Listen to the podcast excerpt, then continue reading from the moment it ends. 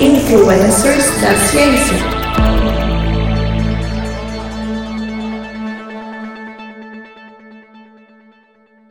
Queridos e queridas ouvintes. Estamos aqui para o primeiro Influências da Ciência da temporada de 2023. Para quem não sabe, o Influências da Ciência é um episódio especial aqui no Intervalo de Confiança em que a gente traz grandes nomes da ciência que a gente acha que vocês deveriam ficar conhecendo, que trouxeram grandes contribuições tanto para o Brasil quanto para o mundo em diversos campos da ciência. Antes da gente começar a falar sobre o tema de hoje, não se esqueçam de seguir a gente nas nossas redes sociais. Então, iconfipod no Twitter, no Instagram e também temos o nosso YouTube em que a gente transmite os nossos é, episódios, alguns dos nossos episódios. E também Caso vocês achem interessantes nossos temas, a nossa loja, intervalodeconfiança.com.br barra loja, que a gente tem algumas canecas, alguns quadros, camisetas, que talvez sejam interessantes para vocês. E é isso, vamos continuar com o episódio de hoje. Então, para iniciarmos a temporada de 2023 em grande estilo, a gente começou com uma homenagem aos 100 anos da primeira cientista brasileira graduada em física no exterior, a Sônia Asawa. Desde já, já peço desculpa pela minha pronúncia do nome dela e do né, outros nomes durante esse episódio, mas, né, espero que vocês entendam.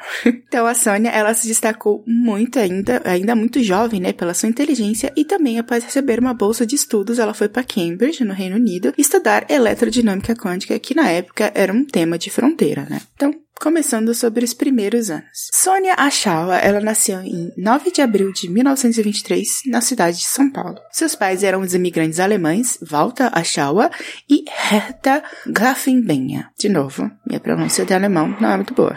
O Walter, ele era engenheiro e ele também era apaixonado por ciências. Incentivou muito a sua filha. Ele montou um pequeno laboratório no período que ela estudava os estudos secundários na escola e juntos eles realizavam experimentos de física, química e biologia. Os primeiros anos escolares da Sônia foi na Escola Vila Mariana e os estudos secundários foi no ginásio da capital do estado de São Paulo, que hoje é a Escola Estadual São Paulo, que fica dentro do Parque Dom Pedro II. Então ela estudou de 1935 a 1939. A Sônia, ela descobriu que a USP também aceitava estudantes que possuem apenas o ginásio completo, né, sem terem cursado os dois anos de curso preparatório. Então ela foi lá e prestou o vestibular para o curso de Física da USP assim que ela terminou o curso secundário. Só para você saber, a Sônia foi a quinta mulher a se graduar em Física pela pela Faculdade de Filosofia, Ciências e Letras, FFLCL, como era, né, antigamente, e atualmente ela é a Faculdade de Filosofia, Letras e Ciências Humanas, famosa FFLESH, da Universidade de São Paulo, né? Então, antes os cursos eram todos juntos e depois foi expandindo e separou. Ela ingressou na USP um pouco antes de completar 17 anos e se formou como bacharel dois anos depois, 1942,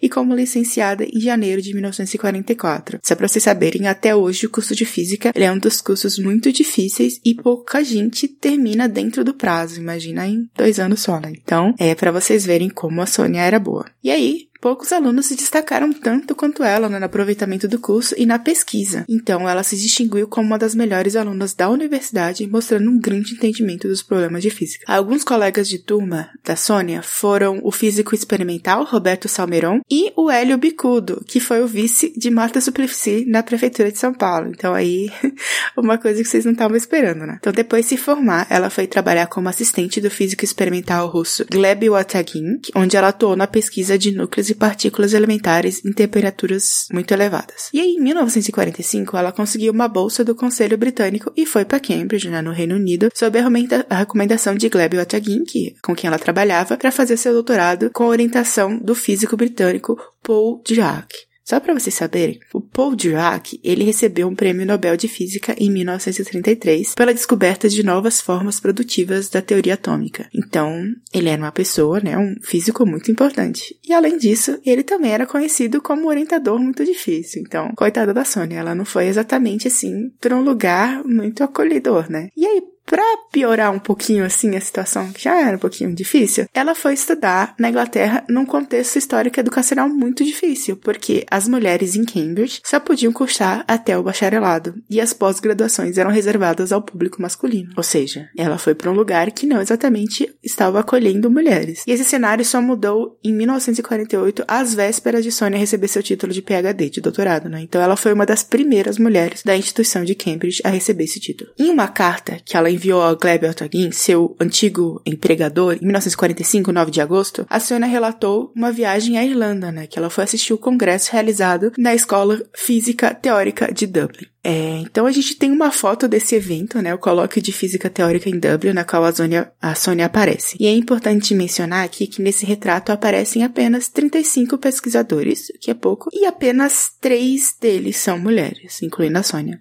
A gente vai colocar essa foto no nosso Instagram, então depois dá uma passadinha lá que a gente vai mostrar para vocês. E aí, mais de um ano e meio depois se passou, né, até a carta seguinte que ela mandou pro professor dela, o antigo professor dela, em 27 de março de 1947. Nessa carta, ela indica problemas em relação à orientação de Dirac, né, como todos esperavam, que havia acabado de voltar dos Estados Unidos e se preparava novamente para ir para Princeton então, por um ano. Então, ela relata que o fato dele ter ficado sob supervisão de pessoas sem interesse específico no trabalho dela, né, acabou gerando dificuldades. Então, o Dirac, o Paul Dirac, como era uma pessoa muito importante, ele não exatamente ficava, né, com ela para orientar. E além de enfrentar os transtornos gerados por um inverno terrível, imagina, sair aqui do Brasil de São Paulo para Cambridge, inverno, né? Então, havia a pressão para definir o foco principal em sua, sua pesquisa, né? E aí o Atagin, o físico, respondeu o relato com muita compreensão, né? Então, em 8 de maio, ele respondeu. Ele conta da sua pesquisa, que ainda estava trabalhando com problemas astrofísicos, e fala de um problema teórico sobre a influência de estados dos núcleos. Então, aqui o nome original é The Influence of the Excited States of Nuclei, que ela talvez gostasse de analisar, né? Então, ele respondeu com outro problema que talvez seria interessante ela verificar. E mesmo não podendo ajudá-la a definir o tema para a tese, ele tranquiliza ela dizendo que ela poderia voltar quando ela quisesse, né? Tipo, se não desse tudo certo, que o cargo dela de assistente estava garantido. E que o importante era a pesquisa valer a pena, não só o título. Então, ele foi falou para ela: olha, fica tranquila, eu sei que é uma coisa importante, mas se não estiver dando certo, tudo bem, volta, sabe? Vem fazer a pesquisa aqui comigo que você vai conseguir fazer. E aí, com isso, ela teve um outro ânimo, né? E de forma bastante direta, em, de, em 26 de junho de 1947, a Sônia disse que voltará ao Brasil, né? Em, em dezembro, pois vai ter tempo para concluir o seu trabalho. E enquanto ela estava em Cambridge, ela publicou mais três trabalhos na mesma linha de pesquisa. Nesse período, ela conviveu com os maiores físicos da época, tendo participado de encontros de física onde estavam grandes nomes como o físico teórico austríaco e meio que superstar, uh, Irv Schrödinger, se vocês conhecem, e o estadunidense John Archibald Wheeler, também um físico importante. E aí, ela defendeu sua tese de doutorado em janeiro de 1948, e com isso se tornou a primeira brasileira a conquistar o título de doutorado em física no exterior. E a sua tese foi intitulada aqui no, no original Problems on Electron in Electromagnetic Radiation. Ou seja, uma tradução básica seria Questões de elétrons e radiação eletromagnética, sobre eletrodinâmica quântica, um tema então de fronteira, como a gente disse anterior. E ainda em 1948, ela recusou um convite do Dirac, né, para continuar em Cambridge. Imagina que ela não queria muito continuar lá. Ela resolveu voltar ao Brasil para retomar seu trabalho na USP. E aí, em um relatório de 1949, o Atagin cita que ela também trabalhou com Nicholas Kramer, que foi o ganhador do Nobel de Física em 1944. E a Sônia se tomou a primeira mulher a ser eleita membro da Cambridge Philosophical Society, então a é, Sociedade Filosófica de Cambridge. Agora um pouquinho sobre os seus últimos dias. Ela retornou ao Brasil no mesmo ano, né, 1948, e foi contratada de novo, né, como assistente do professor Glebel Atagin. Só que ela acabou sofrendo uma enfermidade, né, infelizmente, e após seis dias internada no hospital alemão, que atualmente é o Hospital Oswaldo Cruz, aqui em São Paulo, ela faleceu em 21 de agosto de 1948, apenas com 25 anos, né. E a causa da morte foi uma gripe mal curada, que evoluiu para uma pneumonia e, por fim, para um colapso cardíaco. Se Sônia não tivesse partido precocemente, muito provavelmente ela teria se destacado ainda mais da comunidade científica e feito contribuições ainda maiores para a física. Então, realmente essa foi uma perda muito grande, não só para a ciência aqui no Brasil, quanto para a ciência no mundo todo, né? Porque ela demonstrou